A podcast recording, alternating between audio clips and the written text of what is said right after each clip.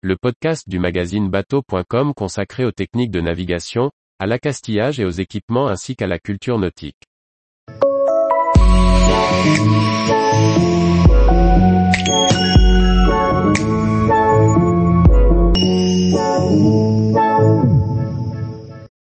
Vasa, un navire du XVIIe siècle sauvé en quasi-totalité grâce à son naufrage.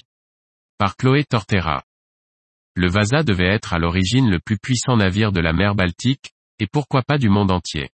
En 1628, il quitte le port de Stockholm pour sa première navigation, qui sera aussi la seule. Après avoir parcouru à peine un mille, il sombre dans les eaux suédoises. Magnifiquement conservé et renfloué, il est aujourd'hui l'un des navires du XVIIe siècle les mieux conservés au monde après plus de 300 ans passés dans les fonds marins.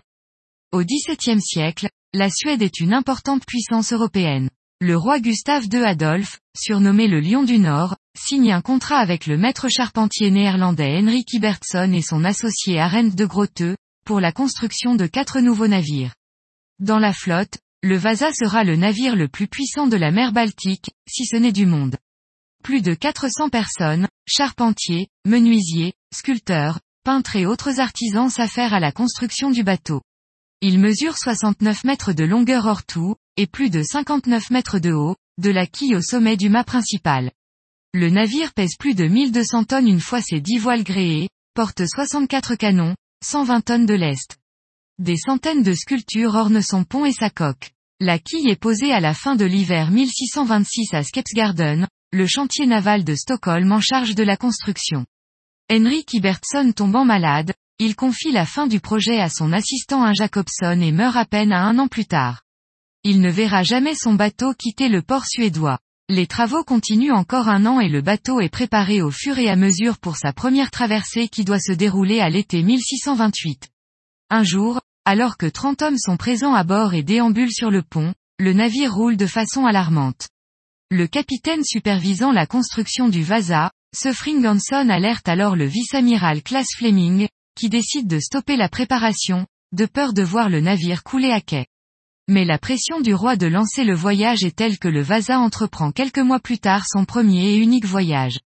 Le 10 août 1628, l'immense bateau quitte le quai de Château Trécronor sous une salve de canon avec 150 membres d'équipage à son bord.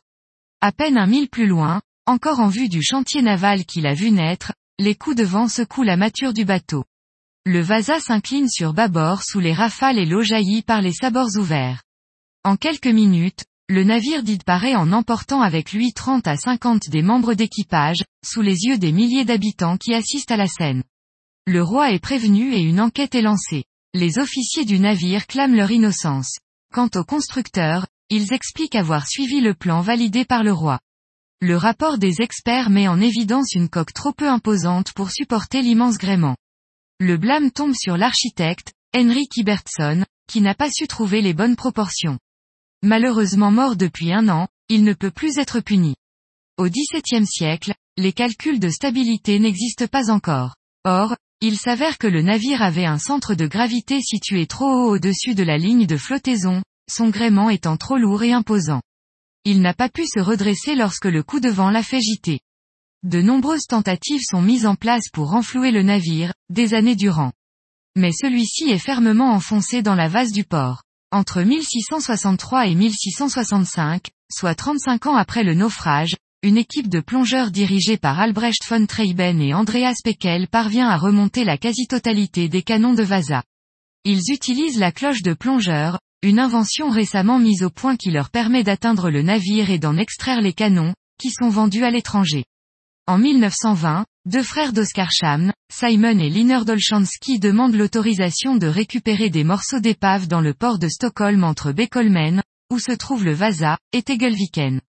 Ils prévoient de faire sauter les épaves pour récupérer le chêne noir, bois gorgé d'eau, très prisé en Suède pour les meubles art déco.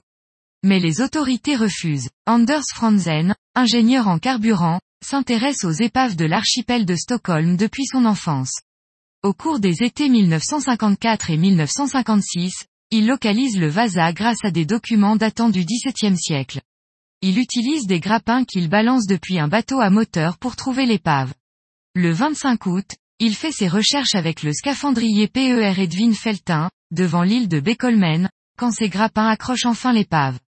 Le début du renflouage démarre à l'automne 1957. Six tunnels sont creusés sous le navire pour y glisser des câbles en acier, reliés à deux pontons qui serviront à soulever le navire. Le 20 août 1959, les pompes démarrent et le Vasa se libère de la boue. Le navire est soulevé et déplacé sous la surface de l'eau en 18 étapes. En septembre, le navire est situé à 17 mètres de profondeur près de l'île de Castelliolmen. Les plongeurs passeront encore un an et demi à préparer le navire pour le levage final. Le 24 avril 1961, le navire est soulevé des fonds, ainsi que 14 000 pièces en bois. Tout est conservé séparément, avant de réintégrer les différentes pièces, au fur et à mesure. Le 16 février 1962, le navire est prêt à être exposé au grand public au chantier naval Vasa nouvellement construit. Les visiteurs peuvent y admirer le navire en même temps que les conservateurs, charpentiers et autres techniciens travaillent à sa remise en état. En 1962, 439 300 personnes achètent un billet pour admirer l'œuvre en bois sortie des eaux. Reconstruire et préserver un puissant navire de guerre du XVIIe siècle est un énorme défi. Lorsque le bois gorgé d'eau sèche et que l'humidité qu'il contient s'évapore, il rétrécit et se fissure. Pour conserver l'intégrité du bateau, les scientifiques utilisent du polyéthylène glycol, PEG, pour remplacer l'eau. Les objets en vrac sont placés dans de grands bains, tandis que la coque du navire est aspergée 24 heures sur 24, à l'aide de 500 buses et d'un système de pompage et de filtrage élaboré. Ce traitement se poursuivra jusqu'en 1979. De la même manière, le séchage prend du temps pour éviter les fissures. Au cours des dix années suivantes, l'humidité diminue progressivement. Plusieurs décennies sont nécessaires pour que le navire se stabilise complètement. Un musée dédié au navire et à la vie navale du XVIIe siècle fut construit en 1981. Mais les trop nombreuses visites augmentent l'humidité de la pièce. Combinée au soufre présent dans le bois, elle crée des acides destructeurs. Le Vasa est de nouveau en danger. En 2004 est installée une centrale climatique à la pointe de la technologie pour maintenir une température de 18 à 20 degrés et étudier le fonctionnement du bois. À ce jour, plus de 98% de la structure du navire est d'origine, y compris les mâts et les voiles. Il est le navire du XVIIe siècle le mieux conservé au monde.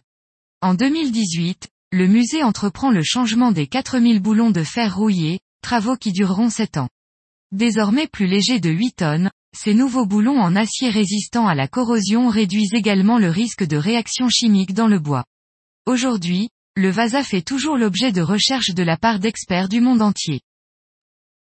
Tous les jours, retrouvez l'actualité nautique sur le site bateau.com. Et n'oubliez pas de laisser 5 étoiles sur votre logiciel de podcast.